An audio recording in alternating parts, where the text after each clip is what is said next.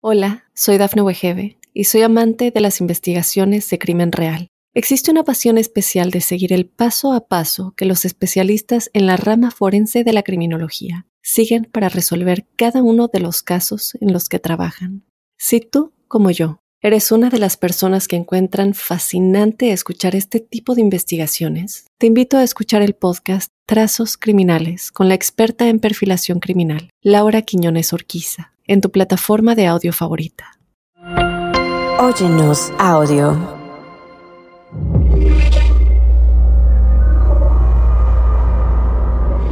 Observador paranormal.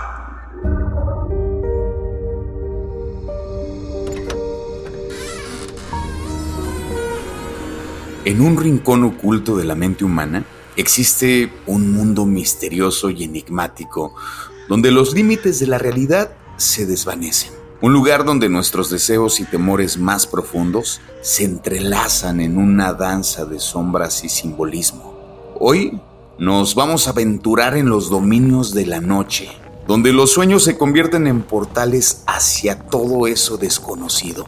Un viaje a través de las eras y las culturas en busca, sí, de respuestas a un enigma sin resolver. La interpretación de los sueños.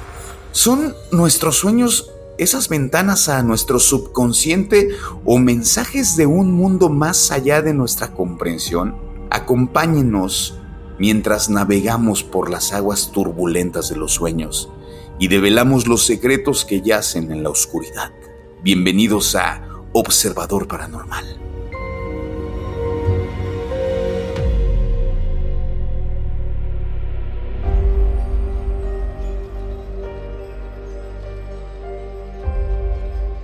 Y es que justamente qué son los sueños, por qué soñamos lo que soñamos, qué hay en ese lugar, en ese terreno que definitivamente creo que es muy, pero muy desconocido y que lo único que estamos tratando de hacer es encontrar algunas respuestas que nos pudieran dejar más tranquilos, ¿no?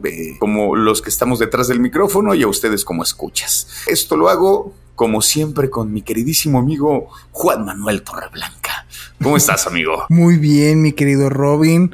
Pues recordar a las personas que, justo lo que, lo que comentábamos en este video que hicimos antes de entrar al programa, en donde no van a sentir tu ausencia porque este programa viaja en el tiempo. Exactamente. Y justo va a estar cuando tú no estés en, aquí para grabar, pero las personas van a seguir escuchando su podcast de Observador Paranormal. Eso es bien raro, ¿no? Como de, pero ¿qué no se supone que está en, Bolivia este, este imbécil? ¿Qué está haciendo? ¿Cómo le hace? Es una parte de mí va a Bolivia y otra Como Santo Tomás de Aquino que te podían, lo podían ver en dos partes al mismo tiempo. Exactamente. ¿Qué le vamos a hacer? Así es. Pero bueno, aquí está mi querido Robin para grabar este episodio. Y justo sí se me hace bien interesante lo que comentamos antes de entrar al aire que, mira, me encanta ¿por qué? porque es algo que cualquier persona puede experimentar. Lo que llevamos de humanidad como humanidad en este planeta, pues cuántos seres humanos no han habitado en este planeta, todos hemos tenido y experimentado pues esos sueños, o sea, esas experiencias. Nunca te has preguntado, por ejemplo, pues qué habrá soñado Jesús, por ejemplo, como personaje, o qué habrá soñado Shakespeare, o a qué habrá soñado tantas personalidades, ¿no? O sea, todos tenemos eso en común, nos la pasamos la mitad regularmente, gente como yo, la verdad es que no, pero la mayoría de las personas se pasan la mitad de su vida soñando. Este episodio va a tratarse un poco de, pues, ¿qué dice la ciencia? Algunos casos que digas, órale, esto está como que muy extraño, como que no se justifica para lo que dice a este punto la ciencia pues algunas experiencias que tenemos tú y yo, que yo sé que tenemos bastante en estas. Sí, sí, la verdad es que venía un poco en blanco esta vez porque ni, ni siquiera sabía de qué, de qué íbamos a hablar, ¿no? Era como, este me lo dejaste ahí a la incógnita un poco, pero justamente cuando, cuando empezamos a, a leer y empezamos a ver los videos, ¿no? Como por lo regular que es el, el, trabajo que hacemos un poquito antes de investigación. O sea, tengo preguntas porque, por ejemplo, ¿no? Por ahí hay una teoría que dice que los sueños es para depurar información, ¿no? Como para que no estés como cargando tanta información en tu cerebro. Cuando te vas a dormir, eh, se limpiara la, la, papelera, ¿no? O sea, como, como que dicen, bueno, vamos a limpiar también la papelera porque es información que no nos, no nos va a servir. Como esta escena que, eh, bueno, que existe en una película de Disney, de Pixar, de Intensamente, que se va a dormir la niña y hay como unos personajes que están depurando recuerdos. Ajá, exacto. Sí, sí, sí. Digo, me parece que, que sí es uno de los funcionamientos del cerebro cuando te vas a dormir, depurar información y depurar recuerdos, ¿no? Como de esto, como para qué, ¿no? Hay cosas inclusive de las cuales no nos acordamos completamente.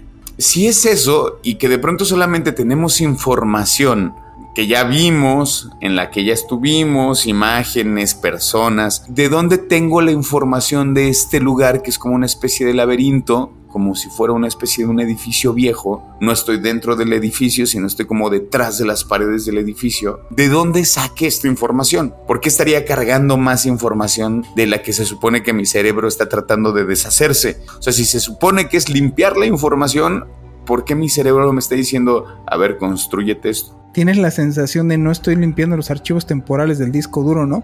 Sino al contrario, estoy teniendo más información, no estoy teniendo una depuración. Ah, exacto. Hay una N cantidad de teorías del hecho de por qué soñamos. Y otra tantos más, por qué soñamos lo que soñamos. La realidad es que no tenemos la más remota idea cada quien tiene experiencias curiosamente a veces similares y curiosamente a veces tan disparatadas. Justo es cuando tu conciencia no tiene esta atadura de una conciencia en una temporalidad de esta realidad. De repente hay sueños que dices es que soñé que era una burbuja o era como una burbuja, ¿no? Y me volteaba a ver y ni siquiera pues tenía yo manitas y piecitos y es más, tenía la sensación de que tenía más ojos de los que tengo y dices, ay, ayahuasca. No, en un sueño te puede suceder y le puede suceder a cualquiera. En la develación de muchos misterios no se encuentra en estar chocando partículas, se encuentra en el misterio de los sueños. Y no como tal cual en, en, este mundo onírico de los sueños, ¿no? Que han sido interpretados hasta en cómics como en Sandman, ¿no? De que hay hasta serie en Netflix. No, no, no. Me refiero a nuestra capacidad de desplazamiento de conciencia. Y este, pues bueno, vamos a nuestro primer corte y regresamos para explicarles un poquito qué es lo que dicen los científicos acerca de por qué es que soñamos y por qué soñamos lo que soñamos. Regresamos.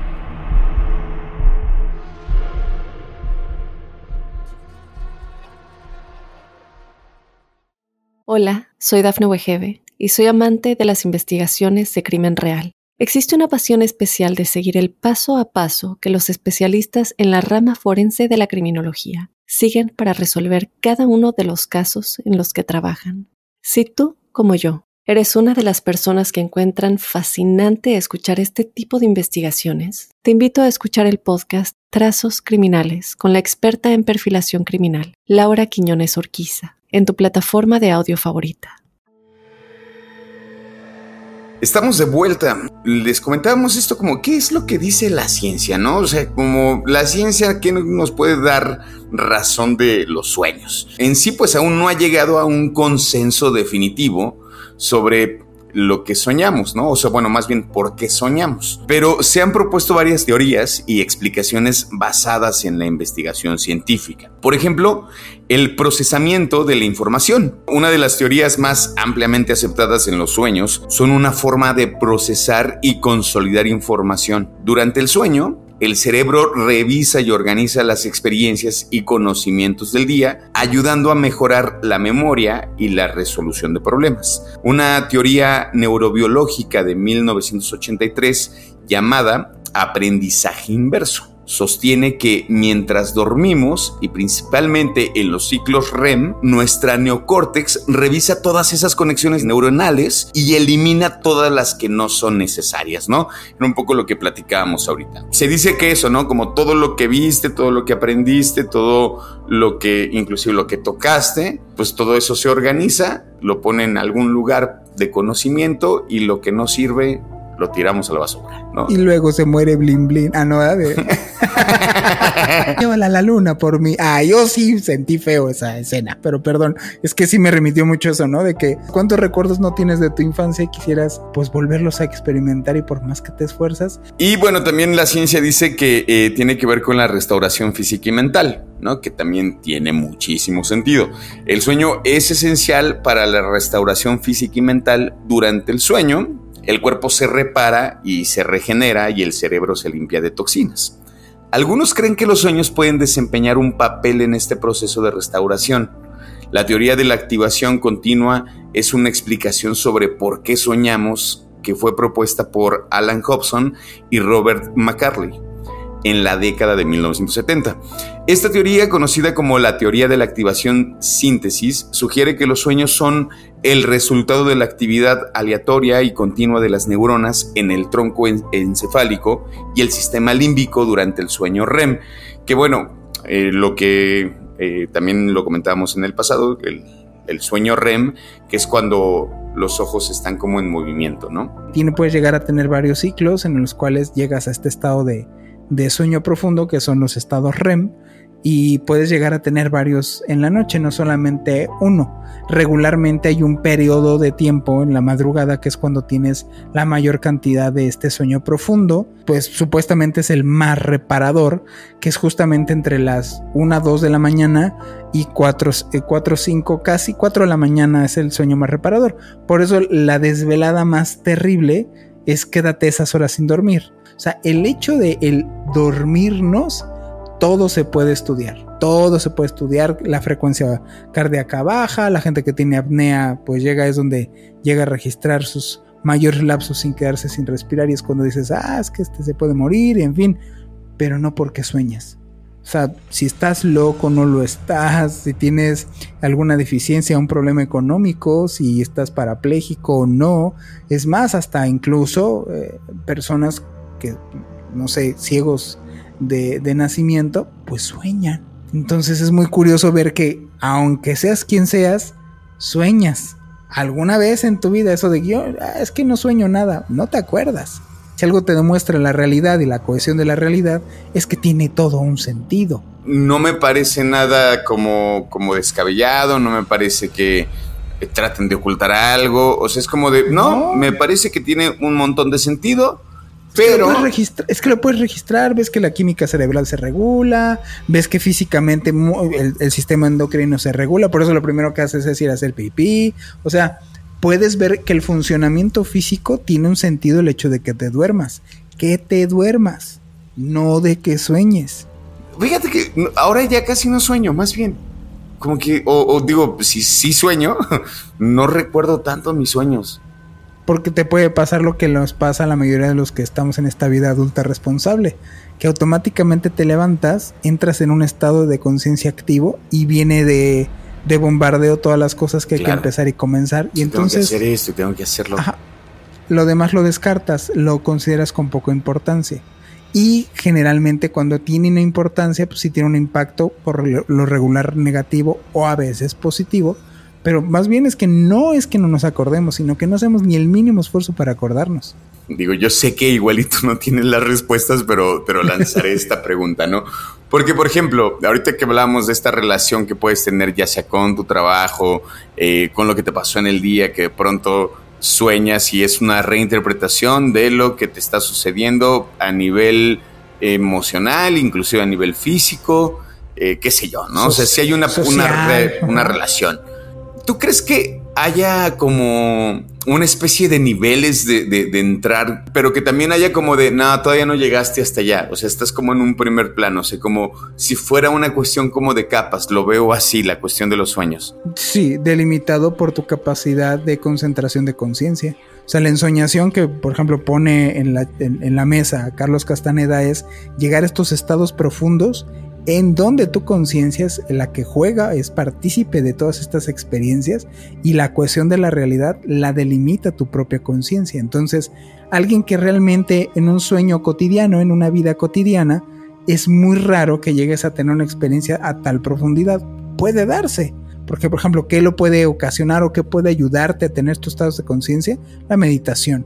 Tú fuera del aire comentabas, yo hacía un ejercicio, que en meditación se da muchísimo, Puedes incluso ver los método Silva, donde haces ejercicios de relajación, ejercicios de concentración. En el momento en el que tú hagas ejercicios de meditación en el cual respires, el respirar realmente lo que funciona es que concentras tu conciencia en tu respiración. Estás pensando los pulmones, pensando cómo se llena, pensando el aire que entra, quitar tu atención en todas estas cosas que te tienen absorto todos los días, ¿no? Que si hay que pagar la renta, que si hay un ensayo, que si ahorita tengo que salir corriendo a tal, que si voy con Juan Manuel que si el episodio, que si la película. El concentrarte en ti hace que eso se vaya y tu conciencia empiece a estar un poquito más enfocada en tu persona.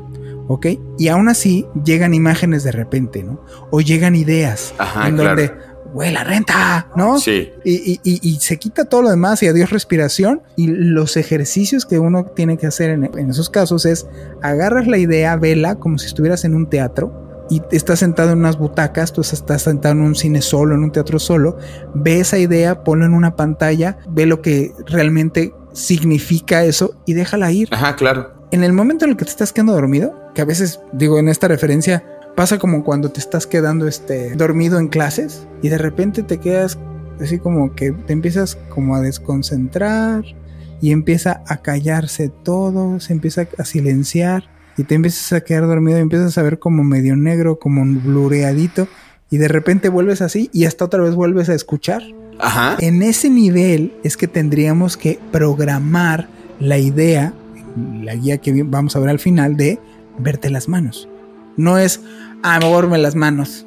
No, no, brother, pues no. es como decirte en actuación que antes, pues, güey, hace el ejercicio de llorar y reír. Sí. Brother, no sabes ni respirar. Sí, exacto. Si todos los sueños tendrían que decir algo, todos los sueños son grandes revelaciones, o los sueños nos están tratando de decir algo del pasado o inclusive algo del futuro, lo hemos comentado más de una vez, ¿no? Antes creo que le hacíamos más caso a nuestros sueños, ¿no? O sea, como... En la antigüedad, eh, O sea, en la antigüedad, ¿no? Así como el rey, el rey soñó que lo iban a traicionar, ¿no? Entonces, pero sí le hacían caso y de pronto sí había como premoniciones, inclusive en los sueños. Volteábamos mucho a verlos. En ese sentido digo, igual no todos lo que soñamos tiene un gran mensaje. Pero por eso te digo, no sé si están como en una especie de capas. Digo, creo que sí me queda claro que igual tiene que ver con la conciencia con la cual estás abordando también el sueño. No sé, como Paul McCartney, ¿no? Que soñó la canción de Yesterday, ¿no? Es como de, güey, qué chido. O sea, una gran canción. Digo, bueno, que igual y eso tiene que ver con, mm, con un lugar creativo, ¿no? O sea, como el sueño está ahí en la creatividad, ah, qué chido, se despertó y se acuerda. O sea, ¿tú crees que siendo consciente podríamos llegar a cosas así? Lo relevante no es en sí el, el sueño revelador o la idea reveladora de Yesterday. Lo revelador es la experiencia. Para mí lo importante es la experiencia de justamente la conciencia siendo desplazada, de que te des cuenta de que justamente el cerebro no es lo que contiene la conciencia. Tu cerebro está codificando y tu conciencia es la que está atrás de este cerebro codificador de realidad. No en que logró Yesterday o la canción, sino cómo lo logró. La experiencia en sí de que pudo hacer esto, en una cuarta dimensión que sería el tiempo, un ser que pudiera llegar a tener, digámoslo así, valga la redundancia, esta dimensionalidad de existencia, el tiempo no sería una limitante. Como tú ser de tercera dimensión a un ser de segunda dimensión serías su Dios, porque tú no dependes de las superficies para existir y puedes existir sin necesidad de superficies, pues imagínate una entidad que no necesita de una temporalidad como tú o como yo, no hay vejez, no hay juventud, no hay mañana o ayer o en tres horas. Todo, todo es ahora. Y si resulta que a la hora de que nos morimos, porque esto es muy relacionado justamente los sueños a la muerte, nos vamos justamente a... En el momento de la edición, nos percatamos que hablando de estos supuestos seres interdimensionales, se grabó una psicofonía mientras grabábamos esta parte. Una voz que al término de mi frase, porque esto es muy relacionado justamente los sueños a la muerte, hago una pausa y se escucha por mi micrófono una voz masculina que dice aparentemente, observa. Escuchémosla amplificando el audio. Y si resulta que a la hora de que nos morimos, porque esto es muy relacionado justamente los sueños a la muerte.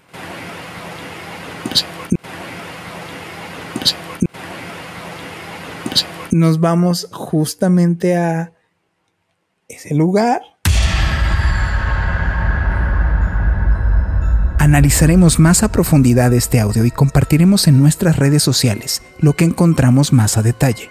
Pero mientras, observadores, seguimos con nuestro programa.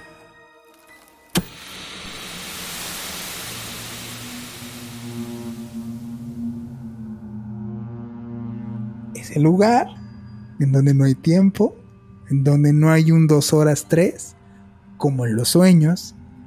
Porque los sueños regularmente, ¿qué es? Puedes estar en el mismo sueño, ir a México, a París, a Francia, a la Luna, a Marte y a lugares desconocidos, ¿no? No hay un tiempo no hay una sensación incluso de temporalidad. Decir, híjole, ya me voy a levantar. Puede llegar a suceder, pero estás más bien como pegado a esta realidad, estás como en medio. No estás totalmente. Pues, de, hecho, hay un, por ahí una frase, ¿no? Que dicen del, del cuando alguien muere es como de realmente él ya despertó. Y, muchas analogías que te encuentras de, incluso si quieres hasta bíblicas, ¿no? El mentado cordón de plata, que supuestamente tú estás ligado a este cuerpo físico mediante tu ombligo a un cuerpo astral y que cuando tú te duermes, justamente se desplaza este cuerpo astral, que sería, digámoslo así, el que carga más tu esencia, no el físico, y está conectado este físico por medio de un cordoncito que va hacia tu ombligo. Y en la Biblia dice, cuando alguien se muere se quiebra el cordón de plata. O sea, ya no hay este cordón, o sea, ya no regresas a este físico, pues. Estaría interesante más bien indagar en el asunto de la propia experiencia, más allá de que si puedes hacer canciones como Yesterday.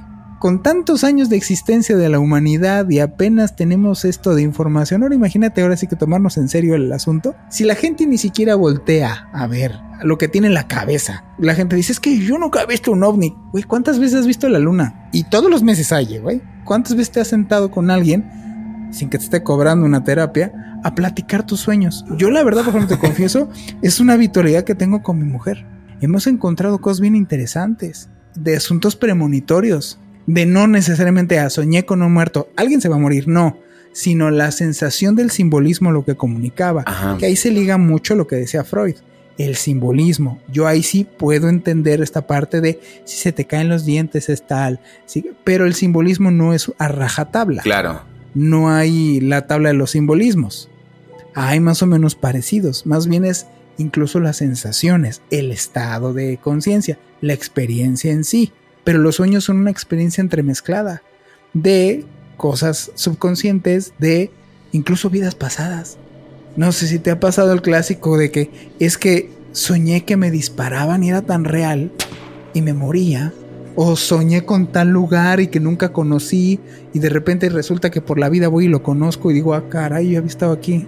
¿Tú, has soñado que te disparan, güey? Sí. Yo, yo, eh, uno de mis sueños recurrentes... Y que me apuñalan, güey. No, ese no me ha pasado. Y que me ahogan. Yo he soñado del disparo, o sea, que, sueño que me disparan tres caliente, veces. Caliente, se siente. Sí, la se siente una sensación Digo, y no es que haya experimentado en algún momento que me hayan disparado. Pero, es donde dudas, porque los... Lo sientes. Bueno, digo, a mí me pasó como... como... A ver, te, te, voy a volar la cabeza un poquito y justamente lo que hemos dicho en esta analogía. Si ahorita en este momento, Robin, ¿en dónde estoy? Estoy en tu cabeza. Entonces, ¿cómo explícame la sensación de en dónde está el disparo que estás sintiendo? Sí, yo, yo recuerdo así como ese sueño porque te digo, y siempre es donde mismo, o sea, siempre me disparan en la cabeza. O sea, me tienen agarrado, con, apuntándome, y de pronto me, o se sueltan el plomazo y lo, o sea, siento caliente en corto, así la cabeza como muy caliente, tres segundos, oscuro, y despierto, güey. O sea, es como, ah, ¿qué pasó? Pero esa sensación, sí, o sea, y, y esa sensación como de algo, algo está mal. O sea, eh, que por qué estoy soñando esto, ¿no? Como, y, tocarme como, güey, si estoy vivo, o sea, si, si fue un sueño, si, ¿por qué, ¿por qué lo sentí tan real?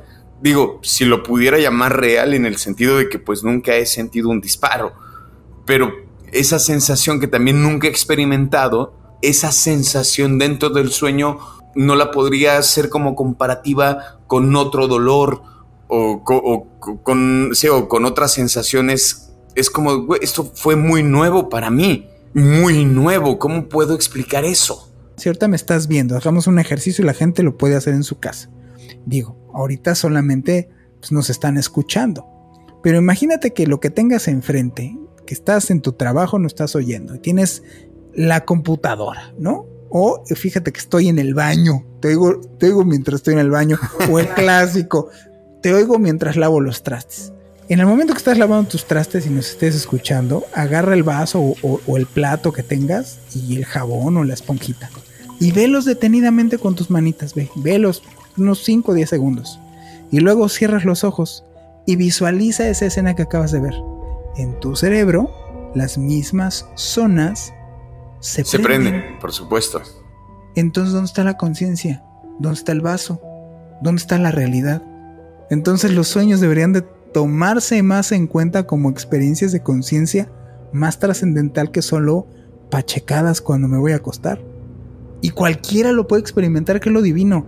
Aquí no hay rollos, no, que tienes que ir con el maestro jaguar y, él te mete la ayahuasca y, este, y te acuestas y te pones. No, güey, aquí todos los días lo puedes experimentar. Todos los días te duermes, todos los días te vas a acostar. Todos los días podrías hacer estos ejercicios y darte cuenta que no necesitas ayahuasca haciendo reminiscencia de Don Juan, él se lo dice. Yo te di o tú consumiste, en este caso le daba peyote, no porque el peyote sea lo que importa, sino es una herramienta que te ayuda a desbalancearte, por decirlo un término, no mover tu punto de encaje, a desbalancear tu realidad y darte cuenta. Pero no es porque realmente necesites el peyote. El que lo necesites ya estás en unos, en unos pasos muy de perdición. Y la gente está muy metida en el rollo de, es que necesito una experiencia de ayahuasca. No, nunca, jamás. No hiperlactar. Qué fino. Me, gusta tu finés. Portamos para acá, pero, o sea, lo que decías ahorita de la antigüedad, sí, justamente porque a la gente que se le consideraba brujo o el consejero del rey, que tenía su consejero que le interpretaba los sueños, o, o los sacerdotes antiguos, tomaban en serio realmente este asunto de los sueños. Incluso se llegaban a tomar decisiones bastante, bastante serias, tomando en consideración al cuate que en serio tomaba esas interpretaciones del mundo onírico, güey. Y que actualmente puedes ver que no es, hay una coincidencia de cohesión de realidad de los sueños con nuestra realidad. No es nada más sueño y pasan cosas acá, sino no existirán los casos que vamos a ver ahorita, en donde dices, ¿cómo? Pues uno de los, de los más famosos es este sueño o el sueño de José en la Biblia, en donde pues es uno de los pasajes más conocidos, en donde José, que era el hijo de Jacob, y en este sueño que él tiene, el problema es, él tiene el sueño, que ahorita lo vamos a describir, y el problema es la interpretación. Él no era bien visto por su propia familia, sobre todo por sus hermanos. El sueño él estaba junto con sus hermanos atando unas gavillas en el campo. O sea, todas las gavillas, o sea, imagínate que son como estas cosas que tú clavas, se inclinaban hacia José. En ese mismo sueño, que el sol y que la luna y once estrellas se inclinaban ante él. Y lo que interpretó el interpretador de sueños en ese entonces, y lo que interpretó es que, pues, este sueño era no muy bien recibido por sus hermanos porque pues era que él iba a salir adelante y su familia iba a acabar alabándolo a él, iba a convertirse en rey. El sueño fue interpretado simbólicamente como un indicio de que José sería exaltado sobre su familia y que su, su, familia se inclinaría ante él. El sueño tal cual se cumplió más tarde. Ojo, doy este pasaje bíblico porque pues la Biblia es considerado también un libro histórico, no es un libro más meramente como las personas creen que es fantasioso, ¿no? Cuando José se convirtió en un alto funcionario en Egipto, sus hermanos fueron con él en busca de ayuda porque pues tenían hambre. En fin, cada quien sus creencias. Vámonos con un dato duro, vámonos con el de la tabla periódica. El sueño de Dmitri Mendeleev se remonta a 1869. Él estaba trabajando en su tesis doctoral sobre los elementos químicos. Estaba lidiando con una organización de los elementos conocidos en una tabla que mostrara sus propiedades y relaciones. Se cuenta que una noche después de largas horas de trabajo se sintió muy exhausto y se quedó dormido en su escritorio. En el sueño, Mendeleev afirmó que vio una tabla de elementos en su mente, con los elementos dispuestos en filas y columnas, de acuerdo con sus propiedades y masas atómicas. Cada elemento se encontraba en el lugar adecuado, ¿no? Estaba así como bien puesto en su lugar. Los elementos se formaron ahí cuando eh, eh, Mendeleev despierta eh, con una clara visión de la estructura de la tabla periódica. Lo notable de este sueño es que Mendeleev recordó claramente la disposición de los elementos cuando despertó y lo que hizo fue escribirlos rápidamente en su cuaderno todo eso que había visto, ¿no? Esto, señores y señoras, lo llevó a desarrollar lo que conocemos actualmente como nuestra tabla periódica. Y bueno, hablando justo de historias, pues hay una historia de, ciencia ficción, yo se lo comentaba a Robin, en donde James Cameron, este famosísimo director conocido actualmente ahora por estas películas pues súper, súper millonarias de, de, Avatar, o también muy renombrado por la película esta que yo creo que quien no la vio y en repetidas ocasiones esta película de Titanic. James Cameron, el ex trailero, porque sí, para quien no sabía, James Cameron fue trailero, él era trailero, él se encontraba en su trailer y y él vio una película que se llamaba Star Wars y gracias a Star Wars él dejó todo y se fue directamente a tratar de hacer algo por el cine, porque dijo, ya están haciendo lo que yo algún día pensé que no lograría. Deja su trabajo de trailero y se mete de lleno a, pues a tratar de trabajar en la industria, pues obviamente metiéndose y sin conocimientos, pues se lo dieron de jalacable, se lo dieron de asistente, pues eso es lo que era James Cameron entra al mundillo de, las películas, está en una grabación, está en las locaciones, se va a comer y lo que come le cae muy mal, en donde le da una salmonela tamaño llorarás, se quedó en su cuarto hotel sin poderse comunicar sin dinero, y entonces se chutó toda esa noche ardiendo en temperatura y él estuvo pues padeciendo como cualquier persona, imagínate chutarte eso sin nada que te lo haga ni un medicamento. Y en ese delirio entre estar dormido y despierto, él soñó que una máquina del futuro, un como esqueleto metálico, lo quería matar. Venía del futuro y había sido enviado para matarlo. Y este sueño fue el que se inspiró él después, después de que le pasó, le bajó la temperatura, le encantó la idea, la retoma y es la primer película que él, el, bueno, el guion que él desarrolla y la película que lo hace subir a las estrellas, que es Terminator. Y bueno, vamos a la siguiente, que es una teoría. Me quedo Robin para que nos la platiques. del famosísimo científico Albert Einstein. Eh, que bueno, afirma que su teoría de la relatividad eh, especial, una de las teorías más influyentes en la física moderna, aunque no lo crean, sí, fue influenciada por un sueño que tuvo cuando era joven. Pues a partir de esta experiencia onírica, Einstein comenzó a considerar cuestiones fundamentales relacionadas con la velocidad de la luz y cómo es que afecta nuestra percepción del tiempo y del espacio. Por eso es realmente para mí importante y relevante. No por algo personajes como Jacobo, personajes que han estado ligados a estudios, John Celigi, por ejemplo, que es el que inventó estas cámaras de aislamiento en donde se metía, bueno, digo, él hacía sus experimentaciones, se metía LSD se metía una cámara de aislamiento, que no es otra cosa de te aísla de todos los sentidos. Él se metía a John Celigi experiencias de LCD, pero lo que empezó a descubrir son cosas bien extrañas y bien raras. Empezó a comunicarse con entidades que él describe que eran, pues, incluso hasta de otro lado, otro lugar, ¿no?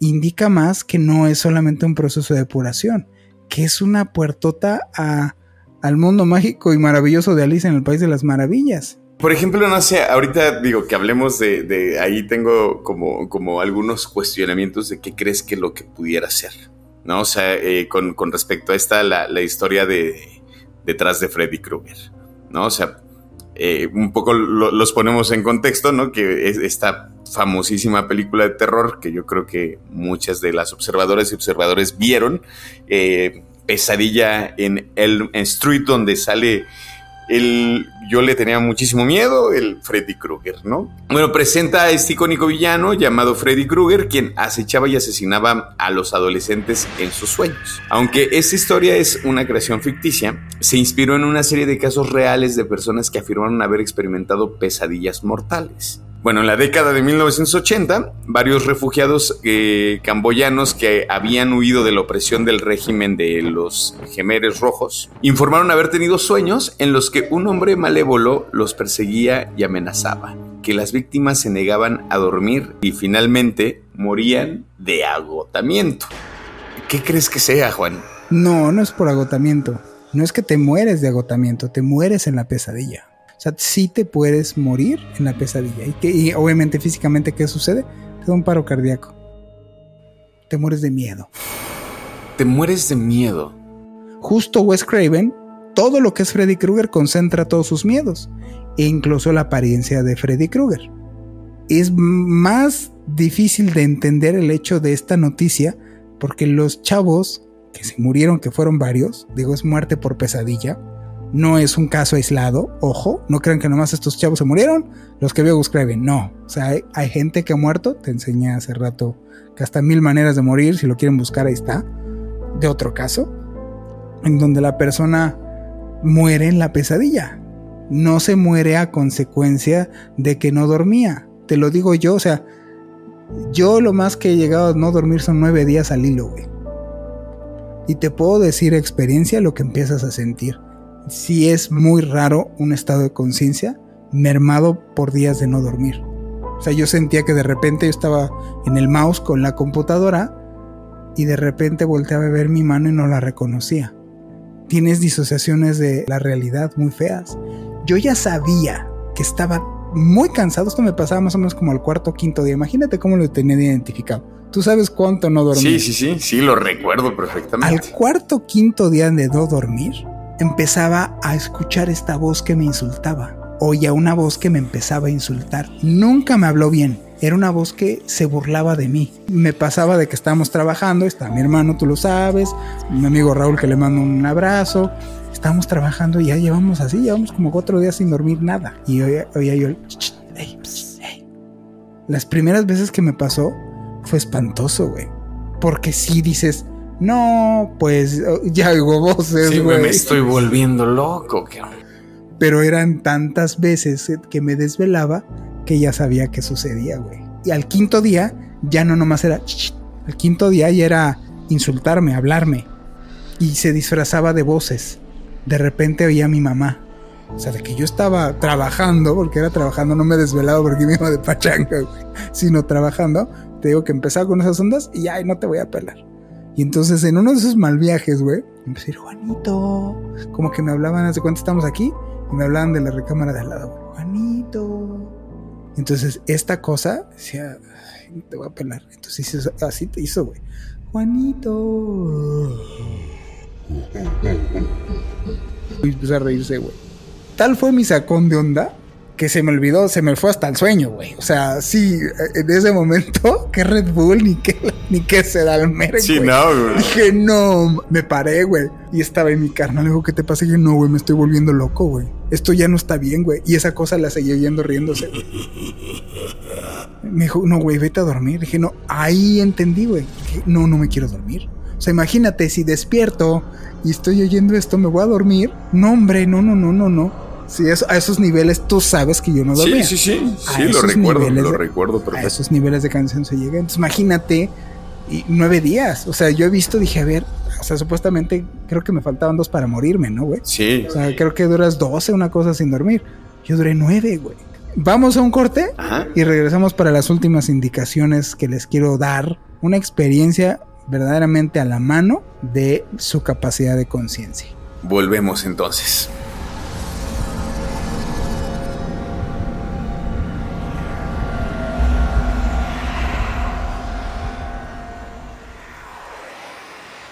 Hola, soy Dafne Wegebe y soy amante de las investigaciones de crimen real. Existe una pasión especial de seguir el paso a paso que los especialistas en la rama forense de la criminología siguen para resolver cada uno de los casos en los que trabajan.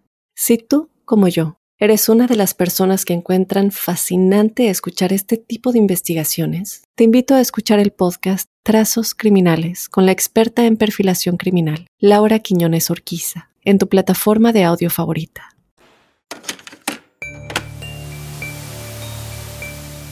Por ejemplo, el subconsciente guarda imágenes, güey. O sea, de hecho... Por eso el estado REM, que es el sueño profundo, hacemos una remembranza de imágenes ya conocidas, pero a su vez el propio subconsciente te mete otras imágenes. Pero son imágenes. ¿Por qué son imágenes? Porque tu, tu procesamiento cerebral, en estado de letargo, en estado de descanso, sigue procesando porque si no morimos, güey. ¿Por qué? Porque el cerebro está haciendo funcionar tu organismo, todo tu, tu sistema, todo cuando no estamos en, una meditación profunda o estamos directamente en el sueño profundo, el subconsciente se encarga de mostrar esas imágenes para que su, su funcionamiento cerebral siga. Pues queridos observadores, estamos de regreso. Les voy a dar aquí una guía, una guía que no la, no la inventé yo ni yo tengo el hilo negro de las cosas. Es una guía basado en las cuestiones que dijo Carlos Castaneda, mayormente expuesto en su libro El arte en soñar. La primera parte que yo les recomiendo es pues esta vieja usanza de mantener un diario de libros. Pues es importante tener un registro en un diario de, de, sueños y que no nada más tener este registro, sino darle ojeadas de vez en cuando cuando tú te vayas a dormir en este registro, incluso si tengas siestas, registrarlas para que a la hora de que tú duermas hagas una recapitulación, que es lo que va al siguiente paso, y también tengas una recapitulación clara de los sueños que has tenido. Esto debe de suceder justo al momento antes de dormir. Después, pues hay que practicar la concentración. La mayoría de las personas ni siquiera se fijan en lo que tienen delante de sus ojos. La, práctica de la, de la concentración puede suceder con cualquier objeto que ustedes gusten si tú tienes a la mano, ya sea tu mouse, una pluma, tienes a la mano algún artefacto que te guste, por ejemplo mi guitarra o tengo un vaso, es agarrar cualquier objeto de uso cotidiano y fijarte a conciencia todos los detalles de esos objetos. Incluso hasta en los vasos te vas a dar cuenta que ningún vaso es igual. Estas prácticas de conciencia te ayudan mucho a poder identificar en tus sueños detalles que después van a serte útiles para estos estados de conciencia. Y luego, mentalmente, de manera muy fuerte y enfática, di al, digámoslo así, al universo, si quieres nombrarlo así, o a ti mismo, hoy me voy a ver las manos en mis sueños. Voy a dormir y voy a soñar con mis manos. Y repítetelo van a llegar ideas a ti de qué vas a hacer el día de mañana o si hay que pagar la renta. Ve esas, ve esas ideas y haz el mismo ejercicio. Déjala así y vuélvete a decir, hoy voy a verme mis manos en los sueños. Hoy voy a verme las manos en los sueños. Si lo haces constantemente, te ves las manos en el sueño. Y entonces entras en un estado alterado de conciencia, en un acto consciente en tus sueños. Lo que te puedo decir es que lo que sientes, porque no es una experiencia que me pasó solamente una ocasión, varias veces, es que esa realidad es más real que esta realidad. Cuando tú veas tus manos, la sensación que vas a empezar a tener es una especie como de que a partir de tus dedos o tus manos todo lo demás empieza como a tener cohesión, o sea, como a tener como coherencia, tienes una sensación de temporalidad, tus eh, sentidos están más agudizados, hueles más, estás ahí y, ese mundo, por, por ponerle un adjetivo, ese lugar, ese estado de conciencia, es en verdad las sensaciones es que es más real que esta realidad. Esa es una guía práctica. Pues ahí está. Yo la verdad es que sí tengo ganas, tengo ganas de intentarlo. Como y sabes que es bien raro porque a mí me ha pasado como estos sueños que de pronto sabes, o sea, que de pronto a mí me, sucede que en sueños logro verme como, como estos recuerdos que no son recuerdos, más bien como estas imágenes que le vas dando a tu cabeza como de, ah, me acuerdo que yo estaba ya sentado.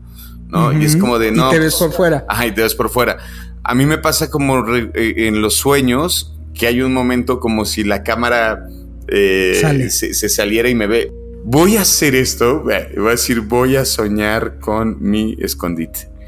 Y, yo invito a las observadores y observadores que si llegan a hacer el experimento, estaría chido que nos escribieran cómo les fue, ¿no? Y que nos compartan, ¿no? Así de, a ver, yo, porque me, me llegó incluso, digo, ya para cerrar, muchos mensajes me llegaron, muchos saludos, saludos a Vania Sueta, saludos a, Pame, saludos a Arturo Villarreal, me compartió unos, no hemos podido ver todos los mensajes, en donde igual me está diciendo, oye, también me pasó eso a mí, o vi esta experiencia que compartiste y justo me está, o sea, eso es lo que quisiera en esta participación de, digo, ¿quién no ha soñado? Pues entonces, ¿qué sueños han tenido ustedes que digas, híjole, yo tengo este sueño recurrente como Robin? O esta experiencia que tuve que yo sé no era algo normal. Queridísimos observadores, les mandamos un abrazo. Estamos muy contentos de tener una comunidad tan, pero tan leal como ustedes. Mi nombre es Juan Manuel Torreblanca. Mi nombre es Roberto Belmont. Y nos vemos en el siguiente episodio de Observador Paranormal.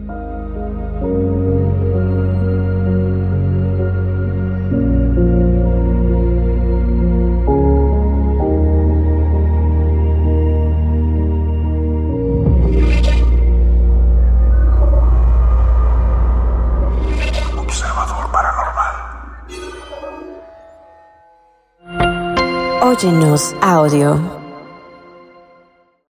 Hola, soy Dafne Wegebe y soy amante de las investigaciones de crimen real. Existe una pasión especial de seguir el paso a paso que los especialistas en la rama forense de la criminología siguen para resolver cada uno de los casos en los que trabajan. Si tú, como yo, ¿Eres una de las personas que encuentran fascinante escuchar este tipo de investigaciones? Te invito a escuchar el podcast Trazos Criminales con la experta en perfilación criminal, Laura Quiñones Orquiza, en tu plataforma de audio favorita.